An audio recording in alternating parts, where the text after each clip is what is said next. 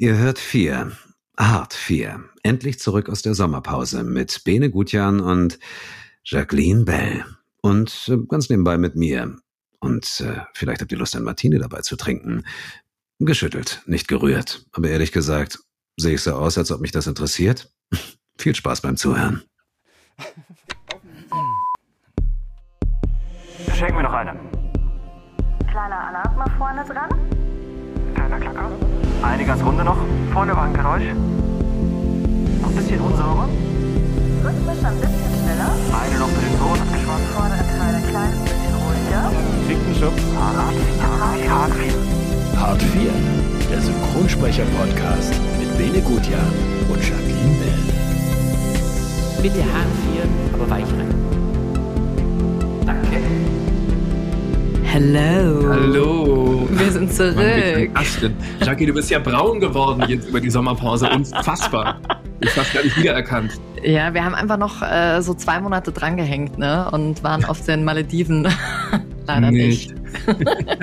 Nein, erstmal müssen wir uns, glaube ich, ein bisschen bei euch entschuldigen. Ne? Wir haben gesagt, wir sind Anfang September zurück und wir haben einfach so mega viel zu tun gehabt, dass wir ja gar nichts untergekriegt haben. Aber jetzt sind wir Jetzt. wieder da für euch. Und wie mit einem Kollegen, der gerade in aller Munde ist. Das ist ja wirklich ein Wahnsinnsfilm, der neue Bond. Überall die Nummer 1 in den Charts. Und wir haben heute für euch zum Restart von Hard 4 Dietmar Wunder. Der übrigens auch Adam Sandler spricht. Und ich weiß nicht, er, erinnerst du dich an diesen Film mit Adam Sandler? Klick hieß der, wo der sich auf diesen Schreibtisch von seinem Chef stellt und praktisch die Zeit kurz anhalten kann und ihm dann ins Gesicht furzt. Nee. Ich habe nicht gesehen. Grandioser Film, du musst dir anschauen, der ist Wahnsinn. Okay, andere Frauen sagen, hey, mein Lebensfilm ist Pretty Woman oder Dirty Dancing. Und Jackie sagt, als er da auf dem Schreibtisch saß und dem Chef ins Gesicht gefurzt hat. Das hat dich geprägt. Das hat mich geprägt, ja. Also wir freuen uns natürlich, wenn ihr uns weiter Fragen durchschickt, Feedback über unsere Instagram-Kanäle und ihr merkt vielleicht schon, es klingt so ein bisschen anders. Äh, Wir sitzen leider, also Bene und ich, wir sitzen hier zusammen, aber wir haben gesagt, wir wollen natürlich auch die Größen aus Berlin jetzt endlich mal zu uns in den Podcast holen und deswegen sind wir heute mit Dietmar zusammengeschaltet. Nur mal so für die Zukunft. Ich sag nur heute Daniel Craig. Ich sag nur Cameron Diaz. Mhm. Ich sag Gwyneth Paltrow. Ich sage Angelina Jolie, Leo DiCaprio, Ryan Gosling. All diese Größen warten auf euch demnächst. Und weißt du, was ich schön finde von der Vorstellung her, dass wir hier in, ja, eigentlich in meinem Kleiderschrank gerade sitzen, während wir mit den großen Hollywood-Stars sprechen. Das ist doch schön. Du hast einen ganzen Schrank voll nichts anzuziehen. Wie es halt immer so ist bei den Mädels, gell? Legen wir los. Auf Hart 4 geht's los. Lasst uns ein Abo da. Macht mit unter 0157 3140 8001. Oder folgt den beiden auf Instagram. Nach der viel zu langen Sommerpause von Hard 4 haben wir jetzt äh, den Dietmar Wunder hier bei uns in der Show. Hallo. Einen wunderschönen guten Tag wünsche ich euch. Dietmar, Mensch, du hast richtig viel Stress im Moment, oder? Ähm, ganz ehrlich, äh, Stress nenne ich es immer nicht. Weißt du, das für mich ist es ja so, ähm, was ich jetzt gerade erleben durfte, die letzten, ja, den ganzen letzten Monat, wenn du so willst, ist ja das nur, was ich äh, ja für mein Leben liebe. Das ist mein Traum, den ich leben darf mit meinem Job. Und äh, dass ich jetzt diesen Film natürlich auch gerade präsentieren durfte, der anderthalb, ja fast zwei Jahre lang äh, geheim gehalten wurde, beziehungsweise zurückgehalten wurde, das ist natürlich noch mehr ein Fest, wenn ich ganz ehrlich bin. Ja, wie war das denn bei den Aufnahmen? Also es wurde ja jetzt teilweise auch nochmal neu gedreht, weil äh, die ganzen Produktplatzierungen letzten Endes schon wieder alt waren. ähm, insofern war es wirklich ganz witzig, dass wir nämlich gemutmaßt haben, was ist denn, wenn die neuen Aston Martin bauen? Dann wird schwierig, weil äh, das ist das ist teuer. Aber ihr werdet lachen. Also wir haben ja den Film aufgenommen äh, im März oder wir, beziehungsweise wir haben Mitte Februar 2020 angefangen und waren Mitte März fast fertig. Da kam der Lockdown und dann hieß es plötzlich, okay, ähm, der letzte Akt wurde verschlossen. Den hat weltweit keiner gesehen, wie es wirklich dann ausging, weil sie da nochmal rumgeschraubt oder beziehungsweise rumgeschnitten haben. Und äh, das heißt, äh, wir wussten nicht, wie es ausgeht. Und dann haben wir im Herbst 2020 den Rest äh, aufgenommen. Und da hieß es auch schon, wer weiß, ob die das Ende nochmal geändert haben oder nicht. Haben sie nicht, so viel sei verraten, aber mehr erzähle ich nicht, weil für die, weil wie, wie ist es mit dem Sixth Sense, darf auch keiner wissen, dass Bruce Willis tot ist. Oh, das war jetzt ein Spoiler. Upsi. Äh, nein, äh, von, von daher ist so, ich meine, alle Welt sagt, es war sein letzter Bond, aber ich würde sagen, geht alle ins Kino und dann äh, kann man sich danach wirklich nochmal drüber unterhalten, ob es sein letzter war. Aber zurück zu eurer Frage. Wir haben dann auch im Sommer diesen Jahres äh, kurz nochmal die Info bekommen, es kann sein, dass nachgedreht oder nachsynchronisiert wird. Wurde dann aber nicht, was sie gemacht haben. Sie haben CGI-mäßig Änderungen vorgenommen, gerade was das Handy betraf. Das siehst du auch im Film ganz, ganz charmant. Da haben sie nochmal Großaufnahme auf das neue Handy, ähm, ohne Markenwerbung zu machen. Aber das ist dann schon, glaube ich, ziemlich deutlich, dass das das neue Handy war, das neueste Modell, weil das ja dann schon zwei Jahre zu alt war. Und von dem einen, von dem, was waren das? Ein, ähm, äh, der Defender, den also sozusagen den Land Rover, den sie da hatten, den haben sie auch noch mal, glaube ich, von der, von der vorne vom Grill her modifiziert oder sowas. Aber das waren die einzigen Sachen. Nachsynchronisiert haben wir persönlich nichts. Das ist schon verrückt, was alles so passiert, wenn mal so eine Pandemie um die Ecke kommt, was man da alles noch mal machen muss. Na, vor allem, was wirklich fasziniert ist, wenn man sich das mal überlegt, dass äh, dieser Film 2020 in die Kinos kommen sollte, eigentlich 19 schon angedacht war und dass ähm, da wurde einem erst bewusst, was diese Pandemie mit einem gemacht hat, weil du äh, natürlich äh, auf ich meine, es war jetzt im Grunde genommen so ein Film ist natürlich im Nichts im Verhältnis zu der gesundheitlichen Gefahr weltweit, die da plötzlich im Raum stand. Und ich wurde auch mhm. gefragt, Dietmar, bist du nicht traurig, dass der Film nicht stattfindet? Die so viel wichtiger ist, dass wir in der Welt erstmal eine Lösung für dieses weit, weit größere Problem finden. Was ich jetzt allerdings gemerkt habe, ist, dass wir wirklich ähm, diese Zeit, äh, alle haben gewartet auf, auf ein großes Kino-Event und alle, die ich bisher gesprochen habe, die sagen, das ist so unendlich schön, endlich wieder ähm, ja ins Kino gehen zu dürfen, richtig Kino zu erleben. Und das jetzt mit so einem Film, der eine Marke ist, das ist natürlich natürlich umso schöner fürs Publikum auch. Ich bin schon so gespannt. Ich gehe morgen in den Film rein, habe schon letzte Woche Karten reserviert und es haben ja ganz viele gesagt, der ist irgendwie anders, aber es ist ein unglaubliches Kinoerlebnis. Wie war es für dich, als du ihn jetzt gesehen hast? Also ich hatte ihn ja indirekt fertig dann nachher gesehen und wusste ja auch, worum es geht. Und ich habe ja viele Sachen gesehen, die ich laut Vertrag natürlich nicht erzählen durfte und dir ganz bestimmt nicht erzählen werde. Nein, bitte nicht spoilern. Nein, das ist auch wirklich schade drum, weil, also was ich sagen kann, der Film ist ähm, ein voller Bond. Äh, das ist ein Bond, ich finde, mit einer der stärksten mit Craig. Mein persönlicher Favorite ist Skyfall, ehrlich gesagt. Mhm. Aber er bringt alles zusammen, was ein Bond-Film braucht. Action und äh, Emotionen. Natürlich auch äh, diesen Witz, diesen charmanten Bond-Witz, der ist auch vertreten. Viele haben gesagt, ey, das ist äh, fast mehr als ein Skyfall, dieses äh, augenzwinkernde One-Liner. Äh, im Grunde genommen diese One-Liner, die typischen, die Bond immer bringt, oder nicht nur er, auch die anderen, ähm, sieht man im Trailer. Zum Beispiel, als äh, Q die Tür aufmacht, sieht man im Trailer, oh, ich dachte, sie wären tot. Und er sagte, ich freue mich auch, sie zu sehen, Q. Und so eine Sätze sind natürlich die, A, für mich machen sie natürlich wahnsinnig viel Spaß, aber der Film ist voll davon und Trotzdem bezieht er sich auf alle Filme mit Craig, also von Casino Royale bis No Time to Die. Die ähm, Filme beziehen sich aufeinander, was dramaturgisch so auch in der Bond-Geschichte äh, noch nie existiert hat. Und das finde ich ganz faszinierend. Casino Royale, das war ja damals der erste Film. Hast du das so auf dem Schirm gehabt, dass äh, Daniel Craig jetzt letzten Endes so lange bleiben wird? Oder hast du es gehofft damals? Also ich sage ganz ehrlich, für mich war es so, als äh, Daniel Craig Bond wurde, da gibt es im Übrigen eine sehr schöne Doku gerade über seinen Werdegang von 2006 bis 2021 als er Bond wurde und ich den Film synchronisieren durfte mit ihm zusammen, da habe ich gesagt, der Film ist echt stark. Die haben es echt geschafft, für die junge Generation, die neue Generation Bond neu zu erfinden.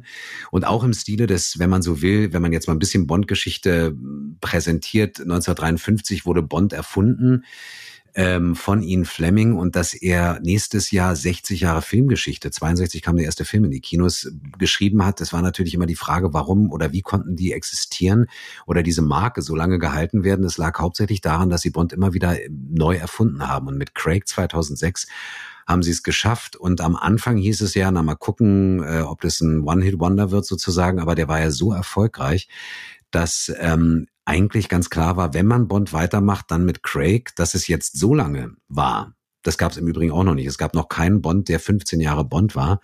Ähm, das, ich glaube, es haben alle gehofft. Ich freue mich wahnsinnig, weil es ist irgendwann noch 15 Jahre lang, ihn begleiten zu dürfen und zu können. Es ist schon einfach ein Traum. Ja.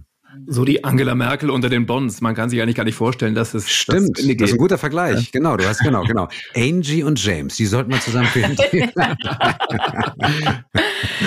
Ja, ich meine, jetzt bist du natürlich ein bisschen parteiisch, aber ist denn Daniel Craig der beste Bond für dich? Ich muss gestehen, äh, ich weiß nicht, ob ihr das wisst, das ging jetzt auch durch die Presse. Ich wollte ja ähm, James Bond werden. Ich wollte Schauspieler werden, weil ich als Jugendlicher James Bond gesehen habe. Äh, da war ich 13 und dann äh, habe ich im Grunde genommen, äh, klar, habe ich dann über Umwege den Beruf des Schauspielers äh, wirklich dann ergriffen und hatte wahnsinnig Glück, dass es geklappt hat. Und dann habe ich angefangen zu synchronisieren und dass ich 2006 James Bonds Stimme im Deutschen werden durfte, war für mich natürlich, wo ich sage so, wow. Wenn du mich jetzt fragst, welcher ist mein Lieblingsbond, sage ich ganz ehrlich, ähm, Sean Connery ist der Urbond. Das ist einfach der Bond meiner Generation, meiner Generation jetzt nicht, aber auf jeden Fall äh, der Bond, mit dem ich groß geworden bin und den ich einfach auch so als Typ genial fand. Aber ich muss gestehen, Roger Moore in den 80ern, das passte vom Humor, von der, von, von diesem britischen, leicht arroganten, das passte wunderbar.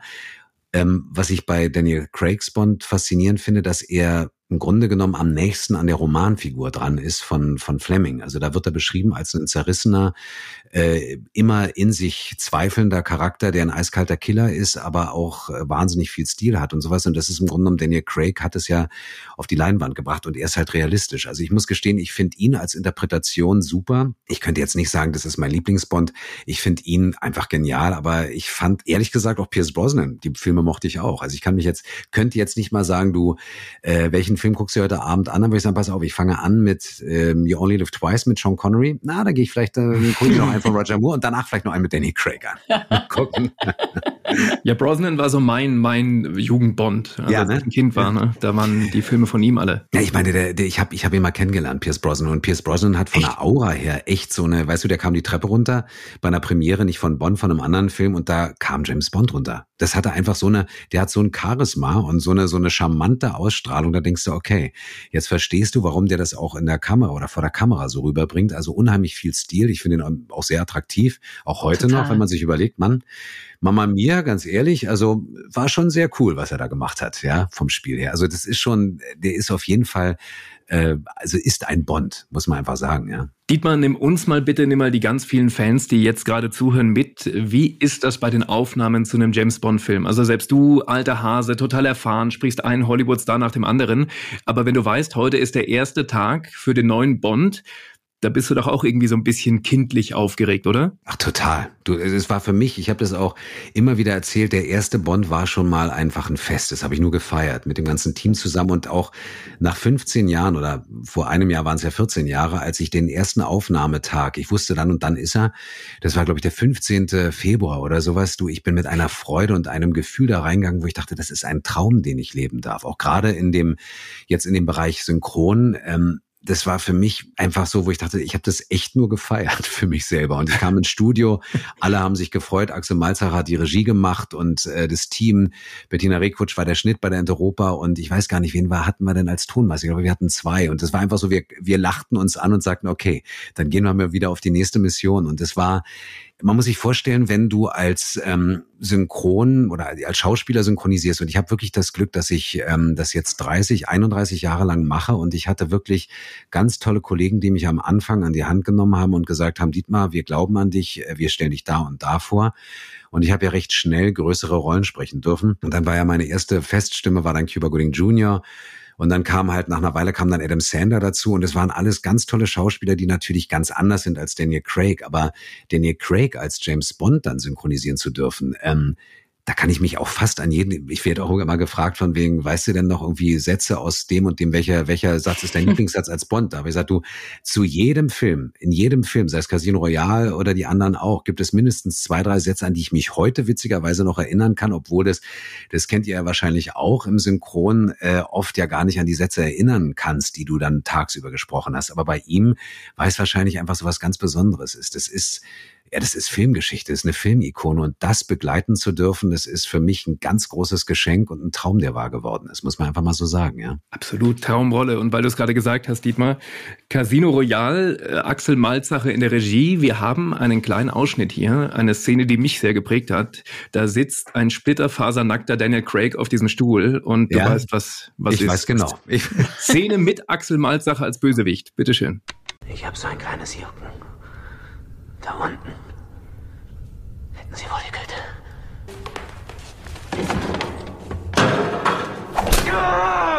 Nein! Nein! Nein! Weiter rechts! Weiter rechts! Weiter rechts! Sie sind ein witziger Mann, Mr. Bond. Ja! Ja! Ja! Ja! Ja! Ja! Ja! ja. Wir wollten dich auch mal schreien lassen, Dietmar, weil wir dich immer so hören hier in der geilen Stimmlage und so. Wir wollten mal, Das dass man sieht, aber wie du da total- gelitten hast. Und wisst ihr, was ganz cool ist, was das, die Zuhörer und Zuhörerinnen jetzt gar nicht wissen, dass wir es gerade live performt haben, oder? Nein, das war ja, genau. Jackie hat Axel Malzager nachgemacht. Axel. Axel steht neben mir und ich bin, genau.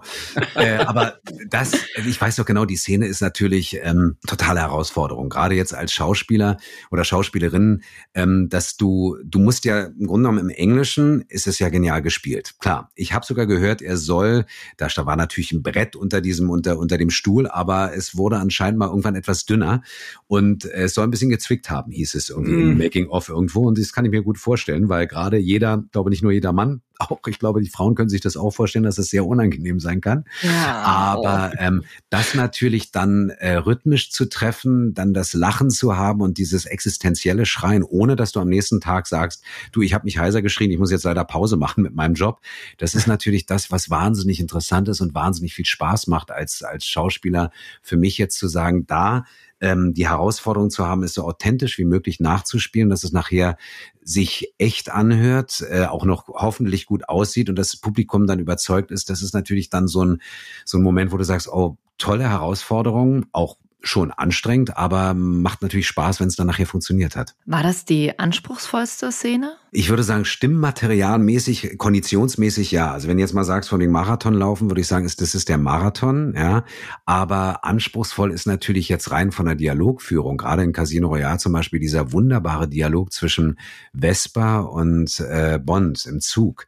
Diese Clip-Clap-Texte, also es ist ja fast schon Screwball-Comedy gewesen, ähm, diese Sätze, das zu spielen mit einer Leichtigkeit und einer gewissen Arroganz und dann aber so, dass es halt wirklich wie aus der Pistole geschossen kommt, das würde ich sagen, ist dann vielleicht so dieses intellektuelle, herausforderndste, dass du so eine, so eine, so eine Dialoge so locker wegspielst, als würdest du sie halt wirklich live spielen. Das würde ich sagen, ist dann vielleicht rein jetzt dramaturgisch gesehen, also die herausforderndste oder das sind die herausforderndsten Szenen dann in dem Moment. Gab es denn auch eine Szene, wo du dich dran erinnerst, dass ihr da im Studio dran verzweifelt seid? Also verzweifeln tue ich eigentlich nie so richtig in meinem Beruf oder äh, tue ich eigentlich nicht, weil ich das mit wahnsinnig viel Spaß und Leidenschaft mache. Die, wie gesagt, die Stuhlszene war stimmmaterialmäßig schon anstrengend. Bei Bond jetzt selber würde ich sagen, ähm, sind vielleicht die emotionalen Szenen, die sind dann aber mehr ergreifend. Ja, wo ich sage, meinetwegen als M stirbt, in, in Skyfall, das war so ein Moment, das war einfach emotional sehr ergreifend. Aber dass ich jetzt sage, verzweifelt, das Einzige, was man vielleicht manchmal überlegt, das kennt ihr beide auch, ist, wenn man dann sagt, okay, du hast einen Dialog und da sind irgendwelche Übersetzungen so, dass du sagst, nee, eigentlich ist es das noch nicht. Ach, Mhm. fällt uns nichts ein. Dann, dann legst du es halt beiseite und machst es am nächsten Tag oder machst zwei, drei Fassungen oder so. Aber vom Prinzip her äh, muss ich sagen, alle Filme haben eigentlich nur Spaß gemacht und haben äh, heraus waren herausfordernd, aber eigentlich nur ein Fest immer, ganz ehrlich. Und es ist schön, wenn du ein gutes Team um dich rum hast und Ja. einfach äh, Zeit hast, auch dran zu arbeiten und das nicht Ja. alles schnell so weggerotzt werden muss, sondern äh, du dir wirklich Zeit nehmen kannst, die Szenen Ja. auszuarbeiten. Das ist schön. Absolut. Daniel Craig hat ja dann äh, wohl angeblich am Set äh, bei der letzten Szene geweint. Wie ist es dir gegangen, als du dann wusstest, okay, das war jetzt äh, wohl wahrscheinlich der letzte Satz, den ich als Daniel Craig rausgehauen habe?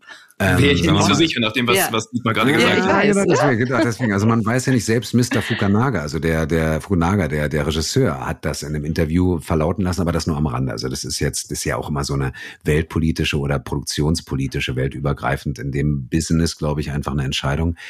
Ich sag ganz ehrlich, ähm, ich habe mir auch dieses, diese Dokumentation gesehen, wo auch, wo sie auch gezeigt haben, dass er diese letzte Szene, äh, die ich verrate mal nicht, welche das war, das müsst ihr danach mal gucken, das ist wirklich eine tolle Doku, wo du siehst, wie er dann sozusagen zurückkommt zum Set und alle umarmt und so. Ich muss gestehen, mich hat der Film emotional sehr mitgenommen, weil er Seiten zeigt, die so bei einem Bond-Film, gerade auch mit Craig, noch nicht gezeigt wurden. Es gibt die Szene bei Casino Royale, wo er mit Vesper unter der Dusche sitzt, die war ja sehr emotional.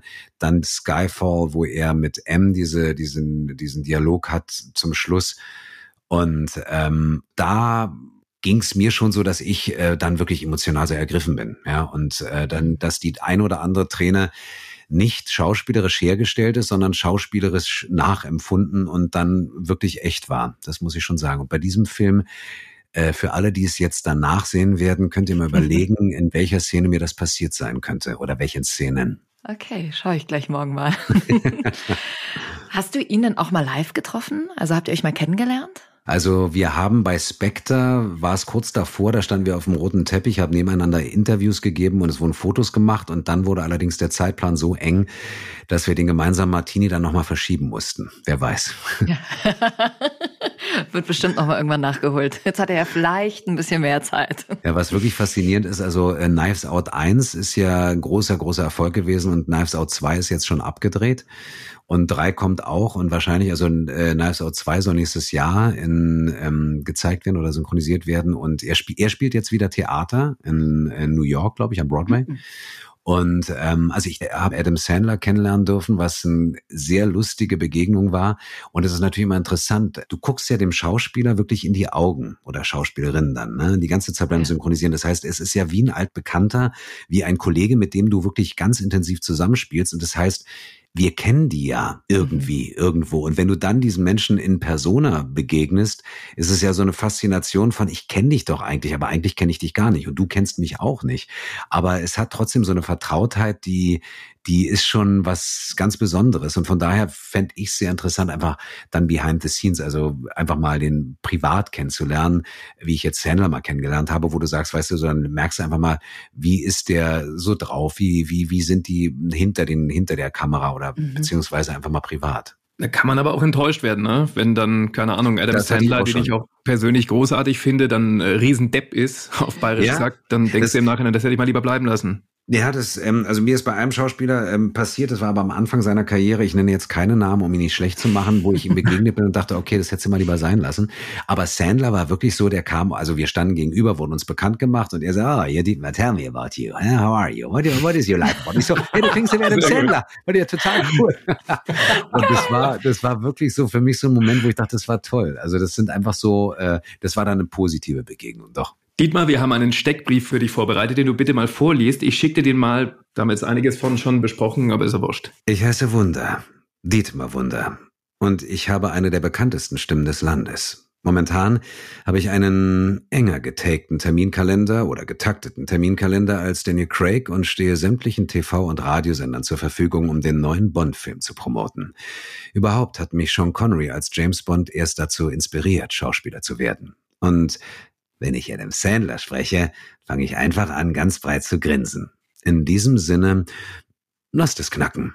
Lass knacken, hast du doch immer gesagt, oder? Als, äh Lass knacken. Und zwar als Adam Sandler in äh, Leg dich nicht so mit so an. an. Genau. Ja. Ohne Witz, das knacken. war mein absoluter Lieblingsfilm, Dietmar. Ich, ich, kann dir verraten, dass ich mit meinen Jungs am Montag immer Fußball spiele. Ja. Und wenn, wenn einer abschließen soll, also wenn er schießen soll und nicht abspielen, dann, dann schreit man über den kompletten Platz, lass knacken! Das ist ja großartig. Na, da, da haben wir ja sozusagen Filmgeschichte geschrieben.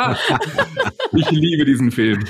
Ja, generell Adam Sandler Chandler, das äh, ist ja auch geil, oder? Weil das so was anderes ist. Ich finde, den total. zu spielen, der ist ja großartig. So, das macht, glaube ich, total viel Spaß, den zu sprechen. Also äh, vor allem, weil er wirklich auch so unterschiedliche Filme macht. Also er hat ja, klar, die Komödie, das ist sein Hauptbetätigungsfeld, um es mal so zu sagen, aber ähm, selbst die, die haben ja immer irgendwie eine Message. Selbst Kindsköpfe ist ja dann irgendwie so, die Familie steht ganz vorne und Freunde sind wichtig. Der hat ja immer so einen familiären Touch bei all seinen Filmen und die finde ich immer auch sehr ergreifend. Und das Faszinierendste ist allerdings auch, er hat ja drei, vier oder vier Filme gemacht, die ganz ernst sind und wo er auch wirklich eine ganz andere Seite von sich zeigt. Er ist ein großartiger Schauspieler und das dann bedienen zu dürfen, ist natürlich nochmal äh, was ganz anderes. Wenn du sagst, du kennst einen Komiker, der immer komisch ist und das macht natürlich wahnsinnig viel Spaß, auch gerade Sohan. Das ist ein Hammer. ich meine ganz ehrlich so. Nein, nicht der, nicht der Busch, der Busch. Weißt du, so, das ist dann aber so eine Sachen zu spielen. Es ist einfach nur ein Fest. Oder auch hier 50 erste Dates, einer der schönsten Liebesfilme überhaupt, ja. Und ähm, und dann auch hier meine erfundene Frau, auch alle eigentlich. Und ähm, ihn dann so zu spielen, das ist ja einfach, weil er es immer so lässig wegspielt. Und natürlich mit diesem Lächeln, der hat ja keine Labiale, also das heißt, du kannst alles auf seinen Mund texten, weil er den Mund ja nie so richtig zumacht. Das ist ja immer cool. Also gerade wir synchronen Leute wissen ja, was ein Labial bedeutet. Also für die, die es nicht wissen, das ist der sogenannte Mundschluss. Also bei Marry Me ist ein M, das heißt, die Lippen sind zu. Und da müsste man beim Synchronisieren natürlich darauf achten, dass auch in einem deutschen Wort der, der Mund zu ist, sonst hört sich und fühlt sich das für den Zuschauer oder die Zuschauerin natürlich etwas irritierend an. So, so viel sei gesagt. Erklärt Aber bei Adam. Sandler kannst du im Grunde genommen immer mit so einem Lächeln sprechen, dann kannst du auch Marry Me sagen und den Mund trotzdem aufhaben. Und das funktioniert. Heirate mich. Und das ist, und das ist natürlich dann so eine Sache, machen wahnsinnig viel Spaß. Und da ist Sandler, da hast du vollkommen recht. Das ist jedes Mal, wenn ein neuer Sandler-Film kommt, sage ich so, oh, das wird ein Fest, das macht wahnsinnig viel Spaß. Es gibt zum Beispiel ein, fällt mir gerade ein, ähm, wo er seine Zwillingsschwester spielt. Also da spielt er eine Doppelrolle. Er spielt sich als Mann und dann seine Zwillingsschwester spielt er natürlich auch, Jack und Jill. Und ich habe ihn erst gesprochen und dann sie und ich habe wirklich während der Aufnahmen von ihr habe ich mir eine Perücke aufgesetzt mit langen Haaren. Ich Nein. wollte mal gucken, wie sich das anfühlt, ob sich das anders anfühlt. Und ihr werdet lachen, es war total cool, hat Tiere Spaß gemacht, einfach so immer mit diesen Haaren nach hinten. Ich habe ja immer, genau, die, ihr könnt mich ja gerne mal googeln, die, die mich nicht kennen, wie ich aussehe. Also ich habe eher die kurz geschnittene Haarpracht und in dem Fall war sie echt cool. Einfach mal mit so einer, weißt du, so mit längeren Haaren immer so dieses nach hinten sch äh, schmeißen mit den Händen. Und das hat aber wirklich, war, war sehr spannend da beim Synchronisieren. Es hatte so eine andere Dynamik, die dadurch entstanden ist. Ja. Das hilft dann auch, oder? Sowas Total. in dem Moment, sich da rein zu versetzen in die Situation. Wir werden ja oft gefragt, äh, spielt ihr das denn nach? Sprecht ihr das nur? Und ich sage dann immer, nein, das stimmt nicht. Natürlich spielen wir das auch minimalistisch nach. Also wenn meinetwegen der in dem Falle Schauspieler, außer Jack and Jill, da habe ich auch die Schauspielerin sozusagen synchronisiert, aber in der Regel halt den Mann, dann habe ich, wenn der telefoniert, habe ich auch entweder ein Handy am Ohr oder meine Hand am Ohr. Wenn der Ja, sitzt, sitze ich auch. Das heißt also, ich spiele das natürlich für mich minimalistisch immer nach, um halt so eine andere Körperspannung zu haben, um halt auch diese Situation innerlich nachempfinden zu können. Und von daher ist es wirklich interessant. Ich mache das total gerne. Ja, mir macht es sehr viel Spaß dabei. Auch diese Bewegungen, wenn du irgendwie zur Total. Seite sprichst, sich ein bisschen wegzudrehen Ja, vom immer. Mikro und Ja, dieses genau. alles. Ich habe auch immer die Hände, wenn jemand irgendwie seine Hand oben hat, dann, ich finde, also ich bin mir ganz sicher, das hört man am Ende, wenn du diese Bewegung ja. mitmachst.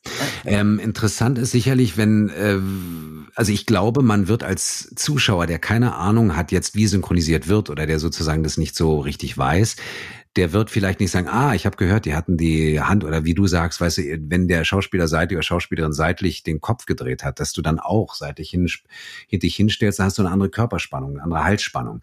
Ich glaube, jemand, der das vielleicht nicht also jetzt ausdrücken kann, was es ist, der wird sagen, du, aber es klang so authentisch. Das klang so, als wäre es halt echt. Und ich glaube auch ganz fest daran, dass das was ausmacht mit dir, wenn der Schauspieler rennt, dass wenn du dann sitzt, dann hört man das. Es gibt zwar welche, die das sehr gut können, aber ich persönlich sage immer, auch wenn ich Regie mache, bitte ähm, beweg dich oder hab wenigstens so eine andere Körperspannung für dich, weil wir spielen es ja nun mal nach. Also so sollte es jedenfalls sein. Du, es gibt ja teilweise auch Momente, wo du dich dann wirklich im Studio auf den Boden gelegt hast, wenn du irgendwie Ach, im Bett großartig, ja. lagst und irgendwie äh, dann aufgestanden bist, ja. Und dann gab's ja noch den Tonmann mit der, mit der Angel, der dann letzten Endes den Ton äh, sozusagen über dir mit dem Mikro eingefangen hat. Großartig. Und das ist echt dann, das, das macht so einen Spaß. Äh, ich weiß zum Beispiel noch, ähm, ich habe ja auch die große Freude, Sam Rockwell synchronisieren zu dürfen. Als der Bush gespielt hat, da, George W. Bush, da hat der ja auch teilweise so wirklich so da gesessen, irgendwie auf dem Schrei und, und äh, Sch- Schuhe auf dem Schreibtisch und so, da haben wir uns auch. Dann habe ich mich hingesetzt, äh, Schuhe auf den, auf den Tisch gelegt und dann wurde halt das Mikrofon umgestellt oder er lag im Bett oder irgendwie sowas. Und sowas macht natürlich wahnsinnig viel Spaß, weil du, wie du sagst, das einfach dann nachspielst und dann macht dieser Job einfach nochmal mehr Spaß, weil es dann halt ist wie in Anführungszeichen nachdrehen und dann spielen einfach, richtig spielen. So, Dietmar, jetzt wollen wir dich nochmal hören. Als Zoen haben wir hier vorbereitet. Bitte. Idee ganz schlecht mit Fahrrad schmeißen. Hey, kümmere dich um deinen Kram, Mustafa. Mustafa, das ist nicht mein Name. Wer sagt, das ist mein Name? Ali, Salami, Bin Bali, wie auch immer. Wally wer? Mein Freund, ich würde mir anderen Ton zulegen. Das verhindert Schmerzen. Okay, geh wieder zurück an deinen dreckigen Brezelstand. Wir haben alles unter... Ah! Sieh mal hier. Das ist die Stelle. Ich hab dich unter Kontrolle. lass mich Wer hat dir einen Brezelstand? Du beleidigst gern andere Menschen? War das dein Fuß? Ja, das ist Fuß. Fuß Uppercut. Jetzt kommt Doppelfuß. Der Klassiker. Dran riechen, dran riechen, dran riechen. Genug gerochen. Das ist für dich. Na, lass mich los! Hast du nicht gesagt, du bist Brezel? Was bist du, bionisch? Nee, nee, nee, nee. Ich stehe nur auf Frauen. Das ist doch wunderbar. Nee, nee, nee, nee. Das macht großen Spaß zu hören und vor allem mit euch zu sprechen jetzt. Ist gut. Super. Wie Ach, habt ihr das die Charge gut. erarbeitet? Wie habt ihr das gemacht? Du, das war, das war wirklich faszinierend. Also äh, der Axel Malzacher hat damals Regie geführt und Jaron Löwenberg hatte mich gecoacht, weil wir sagten, und das war wirklich eine Herausforderung, die haben ja diesen leicht, also er hatte im Englischen einen leicht jiddischen Akzent, Sandler. Er darf das machen, er ist selbst Jude, also das heißt, oder jüdischen Glaubens, das heißt, äh, das ist dann auch mal die Sache, macht man, äh, er darf sich über sich selber lustig machen, ja, oder das so ein bisschen in diese Richtung ziehen, was ich sehr charmant fand, natürlich überzogen, auch, auch die andere Seite, sozusagen die arabisch äh, oder beziehungsweise die arabische Seite, die ja dann auch thematisiert wird und ähm, da hatten wir die Herausforderung, wie transportieren wir es ins Deutsche, weil die hatten im Englischen, die arabische Seite hatte ihren Akzent und die jiddisch-gläubige hatte ihre, hatte ihren Akzent. Und wie klingt es im Deutschen? Und da haben wir dann wirklich mit Sprachberatung beide Seiten erarbeitet. Und das war vielleicht die Herausforderung bei der Synchronisation, muss ich gestehen, äh, halt dann immer darauf zu achten. Ich hatte ja den, in Anführungszeichen, den deutschen Satz und dann, was, was ist, nee, nee, nee, nee, sowas zum Beispiel. Nein, nein, nein, stand natürlich im Buch. Und dann hatte Jaron mir ganz, ganz toll äh, immer zur Seite gestanden und gesagt, nee, pass auf, das würdest du eher so sagen, mit einem kleinen in diese Richtung, dass es aber eben nicht in Anführungszeichen klischeemäßig dann in eine orient arabische Richtung geht, sondern ähm, wie gesagt, es ist alles natürlich immer eine Persiflage so ein bisschen gewesen. Der ganze Film ist ja eine Komödie, das darf man nicht vergessen. Ähm, und das ist aber dann trotzdem sich unterscheidet von der anderen Seite. Und das war, das haben wir am Anfang so ein bisschen rumprobiert, den ersten Takes. Und irgendwann hat man dann gesagt, okay, das ist die Richtung, mehr darf es nicht sein, sonst wird es ein bisschen zu viel, auch von der Verständlichkeit her. Aber ich glaube, das, was nachher rauskam, also ich habe gerade auch schon wieder sehr gelacht, muss ich gestehen. Ja, das ist mega, das ist der Hammer. Du bist ja auch das beste Beispiel dafür, wie wandelbar ein Sprecher sein kann. Also ganz, ganz viele Leute, die dich gesagt haben, hey, wir haben Dietmar Wunder im Podcast, der spricht übrigens äh, Daniel Craig und auch zum Beispiel Adam Sandler, sagen die alle, hä, echt?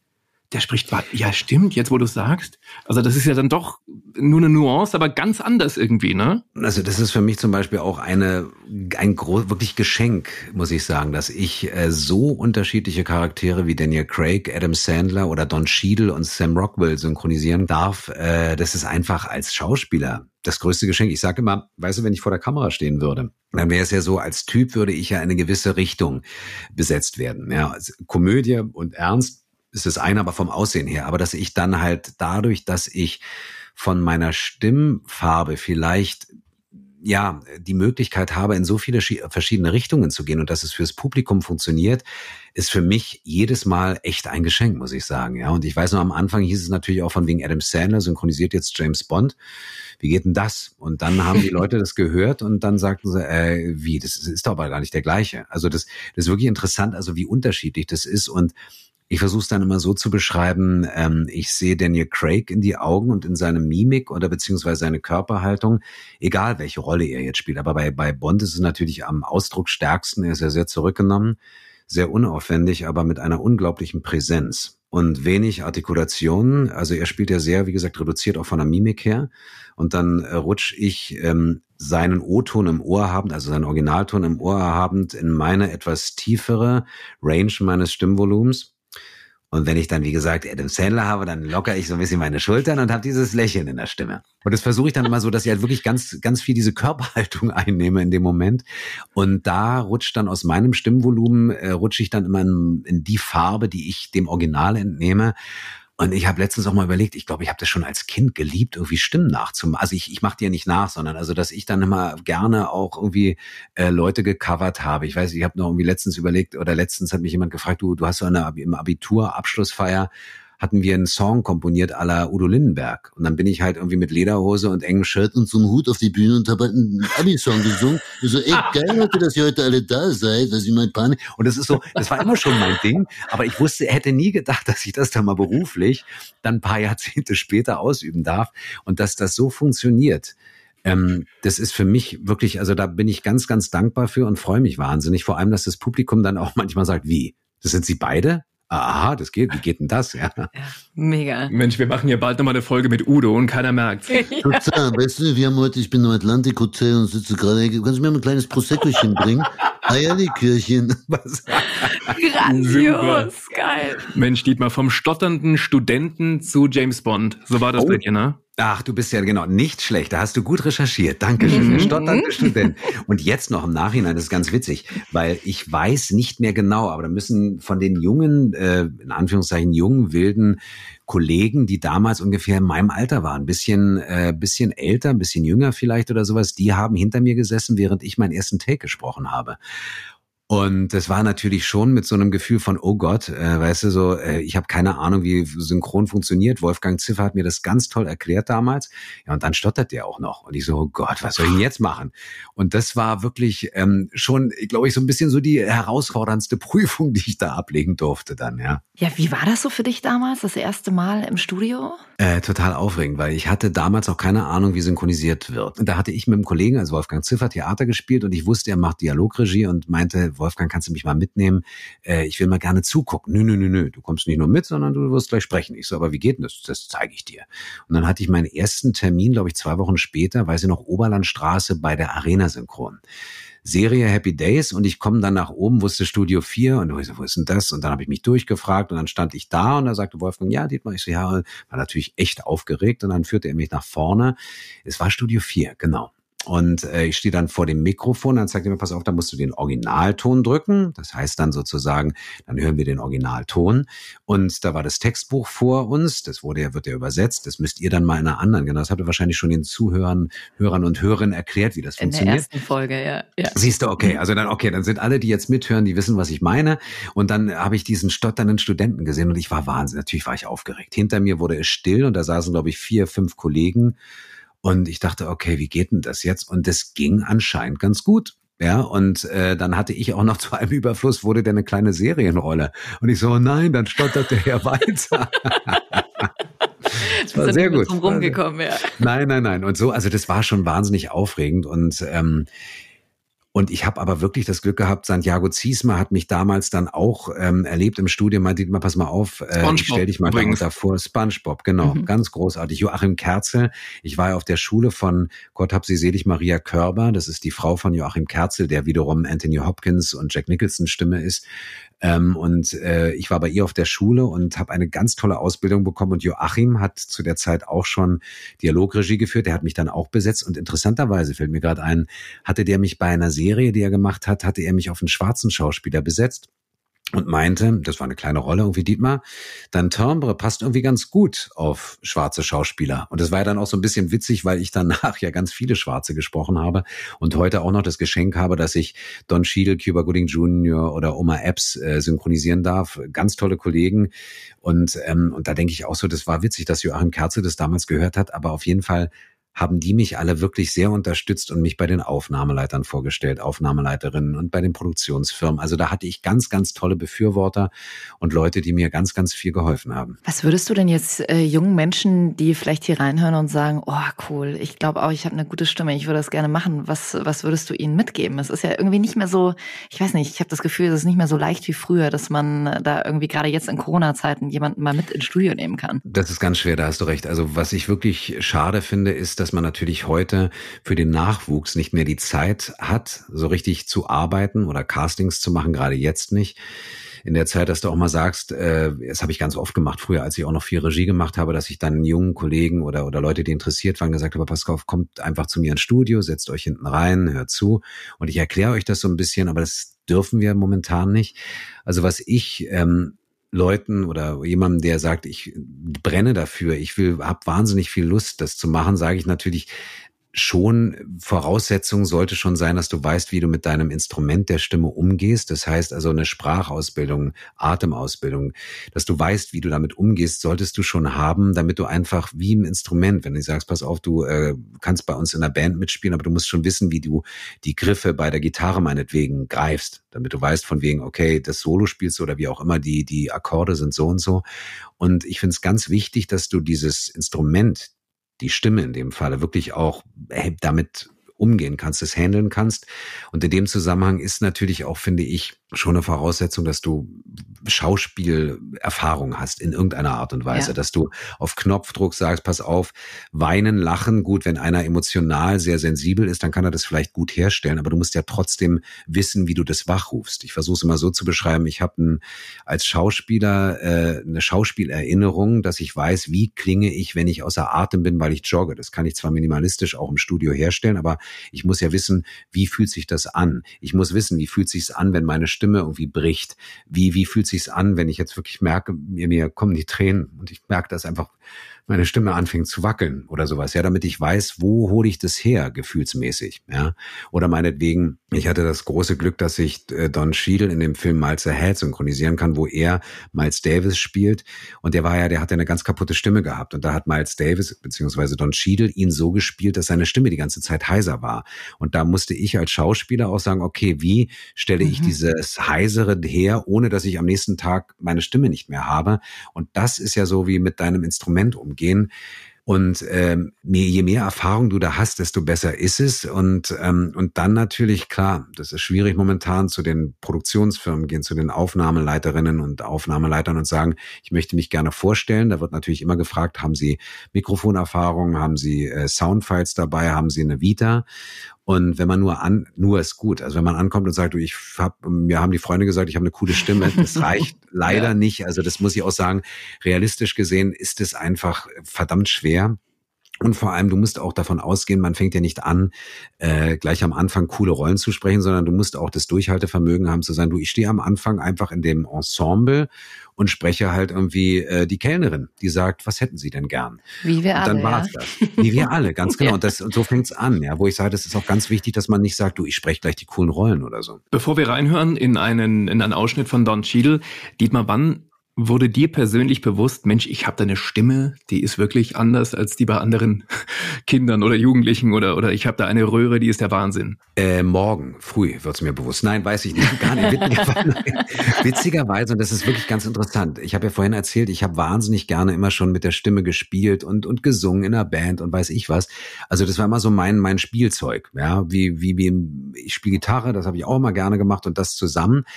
Und dann habe ich in der Schule schon Theater gespielt, wo sie mir gesagt haben, Dietmar, ey, das ist echt dein Ding, aber mir wurde es nie bewusst, auch mit der Stimme. Und dann habe ich wirklich ein ganz tolles Erlebnis gehabt. Da war ich Anfang 20 und hatte aber noch nicht richtig Schauspielunterricht, sondern hatte mich nur dafür interessiert, ein bisschen Komparserie beim Film gemacht und hatte einen Schauspieler kennengelernt, der meinte, du Dietmar, du hast da was. Ähm, ich spiele gerade am Renaissance-Theater. Ich kann da mal fragen, ob die nicht junge Schauspieler mal einfach zum Vorsprechen haben wollen. Und dann hatte ich einen Termin im Renaissance-Theater, spiele vor, unglaublich leidenschaftlich und dachte, ich wäre ganz toll, aber der Dramaturgiechef sagt, naja, an der Rolle müssen wir noch ein bisschen arbeiten. Ich so, okay. Aber, das war ganz interessant. Er meinte, aber wissen Sie was, Herr Wunder? Sie haben was in Ihrer Stimme. Ich weiß gar nicht, was ich Ihnen für einen Tipp geben soll, ob ich sage, mehr Richtung Gesang oder Sprechen. Aber da ist etwas in Ihrer Stimme, ein Timbre, was ganz, ganz besonders ist. Und das hat er damals gehört. Und das fand ich total faszinierend. Ich habe danach jetzt nicht gesagt, du, jetzt gehe ich los und sag allen, du, der hat gesagt, ich habe eine tolle Stimme, sondern mir ist einfach hängen geblieben, aha, so falsch kann die Richtung nicht sein, die ich an, also die ich eingeschlagen habe, dass ich irgendwas in Richtung Schauspiel und so mache ich, also ich bin mir dessen immer nicht so richtig bewusst. Ich benutze es und spiele damit und habe einfach wahnsinnig viel Freude. Und wenn ich jetzt mitbekomme, dass Leute mir gerne zuhören oder sagen, weißt du, wenn du Geschichten erzählst oder so, das ist so schön, dann freue ich mich. Aber ich bin mir jetzt, also es ist nicht so, dass ich dann morgens aufstehe und sage, dann ein neuer Tag mit Dietmar Stoner also so ein Slogan habe ich glaube ich noch nie gesagt, das werde ich auch nie sagen, weil in dem Augenblick, und das ist mein fester, mein, meine feste Überzeugung, weißt du, in dem Augenblick, wo du dir dessen bewusst wirst, wenn du kein Lampenfieber mehr hast, sollst du aufhören, auf die Bühne zu gehen. Und genauso ja. ist es, wenn ich jetzt anfangen würde, mich in meine eigene Stimme zu verlieren, dann sollte meine Familie sagen, Dietmar, es ist Zeit, Gärtner zu werden. Weißt ja, genau, Beispiel. mach mal was anderes. mach mal was anderes. Also ganz viele, die bisher hier im Podcast waren, haben gesagt, sie werden nicht oft an der Stimme erkannt. Bei dir ist das ein bisschen anders, oder? Das passiert mir wirklich oft. Also ich bin äh, vor einer, vor, wann waren das? Vor drei Tagen äh, gehe ich einkaufen und äh, bestelle und ich hatte eine Maske auf, das ist auch ganz schräg. Äh, natürlich dann in dem Moment, dass du sagst, nur die Stimme und äh, wir gehen zur Kasse, sie dreht sich um, guckt mich an und meint, aber Sie sind, äh, Sie sind äh, Synchronsprecher, richtig? Ich so, ja, habe ich gleich erkannt. Und dann äh, kurz davor bin ich irgendwie wirklich, das war ganz charmant, bin ich tanken gewesen, gehe zur Tanke, äh, also gehe zur Tanksäule, tanke, gehe zur Kasse und sage, ich sage nicht die sieben, das wäre zu auffällig gewesen, sondern sagt irgendwie die fünf bitte. Und der guckt mich an und sagt, Sie sind Daniel Craigs deutsche Stimme, richtig? Ich so, wie? Haben Sie nur erkannt an dem fünf? Er so, ja. Und äh, das, das ist schon interessant. Oder also hast du doch bei der 007 getankt? ja, Genau, genau, genau. ich habe bei der 007 getan. Sie sind doch der. Ähm, es ist ganz unterschiedlich. Ganz witzig ist, dass die Leute entweder mich konkret auf äh, Daniel Craig ansprechen, aber es ist zum Beispiel auch so, es gibt auch Leute, die sagen, du, ey, ich habe sofort den Sandler gehört. Das ist doch Adam Sandler.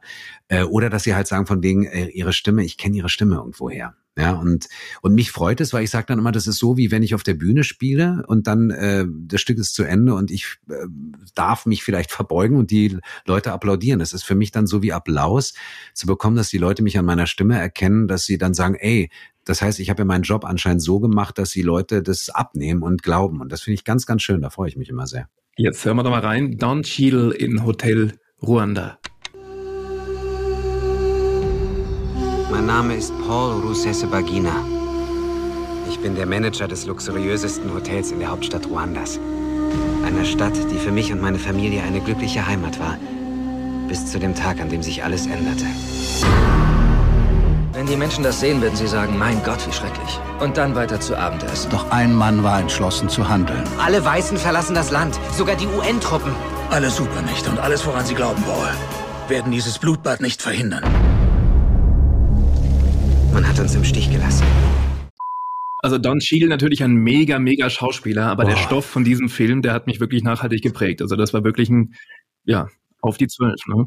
Das war, äh, also, also absolut. Also auch die Szene, ähm, da gibt es eine Szene, wo er, es ist ja ganz fürchterlich, was da passiert, aber da gibt es eine Szene, wo er mitten im Nebel sozusagen durch die, über die Land, Mhm. über, übers Land fährt und dann auf wirklich eine, äh, ein ganz, ganz schlimm ganz, ganz viele tote Menschen erschossen, wirklich hingerichtet und wo er da zusammenbricht und da bin ich auch zusammengebrochen im Studio. Das sind die Momente, wo du als Schauspieler oder ich in dem Falle echt konnte ich nicht mehr halten. Das war so schrecklich und so toll gespielt von ihm natürlich auch. Das hat mich sehr, sehr mitgenommen. Und ähm, ich habe dann auch gehört, ich war leider nicht dabei, der Film wurde dann zur Berlinale gezeigt und da sind auf die Bühne nach der Premiere der echte, sozusagen dieser Hotelmanager und die Überlebenden, die er damals gerettet hat, die sind live auf die Bühne gekommen und es muss, also das ganze Kino hat nur noch geweint. Also es muss, weil der Film halt auch von der Thematik irre ist, also ganz erschreckend und auch ganz toll gespielt, also von allen, Das nimmt man dann schon mit, ne? Da ist man natürlich total emotional mit drin. Total.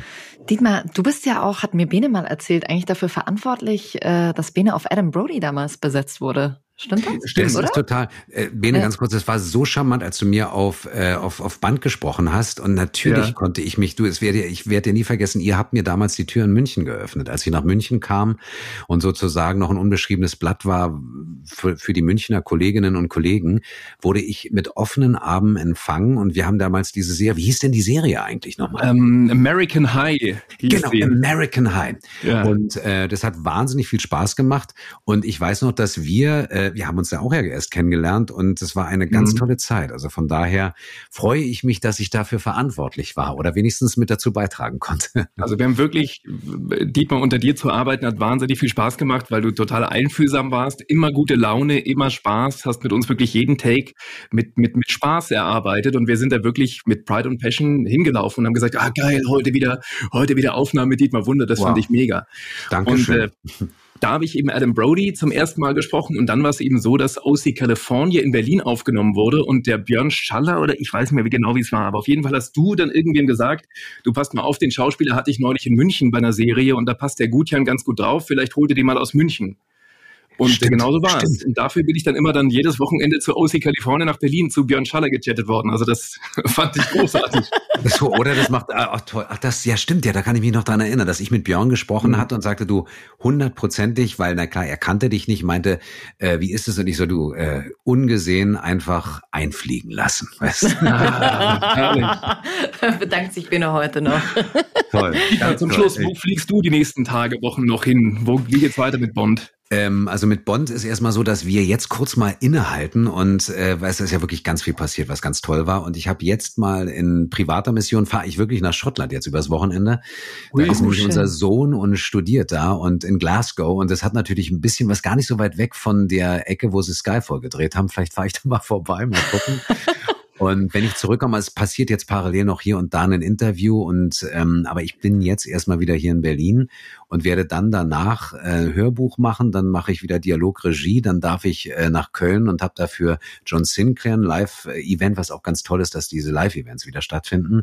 Kriegt Daniel Und, Craig ähm, über dich noch ein bisschen Fame ab hier. so und äh, nee, und das und das jetzt aber wirklich in dieser Konzentration ähm, machen zu können, das war für mich äh, ganz toll, auch mal ja wieder mal für unseren Beruf da so ein bisschen die Lanze zu brechen. Und wie gesagt, das Interesse ist ganz, ganz groß, muss man ganz ehrlich mal sagen. Ja. Merken wir hier jede Woche bei Hart 4. Ich danke dir sehr, Dietmar. Alles, alles Dankeschön. War Gute. mega. Es war total schön, hat riesig Spaß gemacht. Und in unserer nächsten Podcast-Folge freuen wir uns sehr auf Claudia Upschnitt-Minges, die deutsche Stimme von Angelina Jolie. Und ihr Uh. kennt sie auch aus der Tagesschau. Das erste deutsche Fernsehen mit der Tagesschau oder so, oder? So geht's. So ist das, ja. Jackie guckt immer das Heute-Journal, deswegen kann sie es nicht wissen.